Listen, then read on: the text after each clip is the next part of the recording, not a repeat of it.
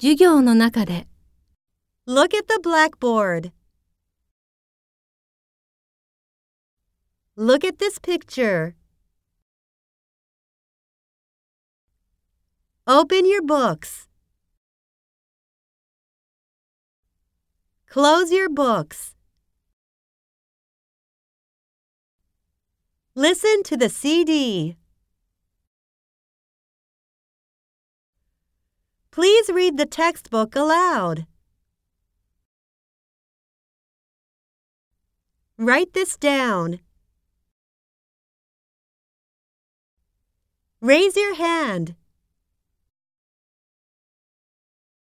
How do you say this in English?